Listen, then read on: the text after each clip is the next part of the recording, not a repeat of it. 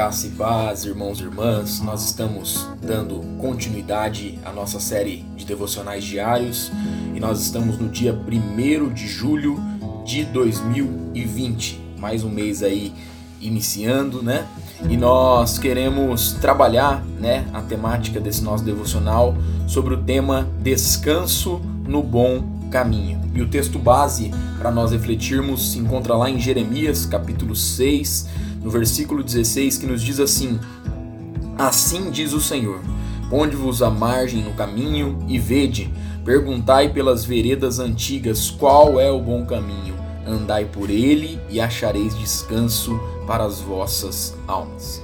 Irmãos e irmãs, Deus ele chamou o reino de Judá a perguntar pelas veredas antigas. Hoje em dia, o último interesse da maioria das pessoas é nos caminhos antigos.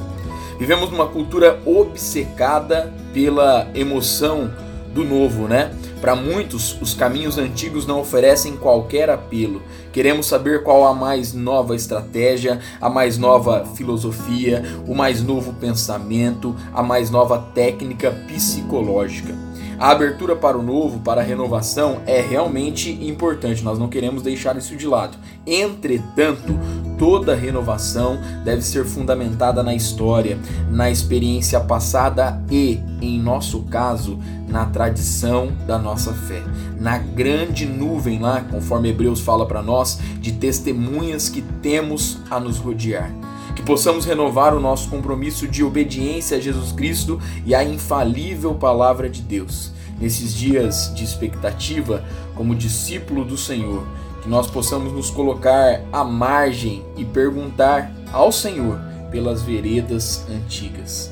Quero e queremos andar nesse bom caminho e continuarmos encontrando o descanso. Que a nossa oração no dia de hoje seja: Senhor, ajuda-nos a olharmos o nosso passado com a tua graça e a percebermos é, nos nossos caminhos as tuas mãos. Deus abençoe meu irmão e minha irmã, a sua vida, a sua casa, a sua família, em nome de Jesus.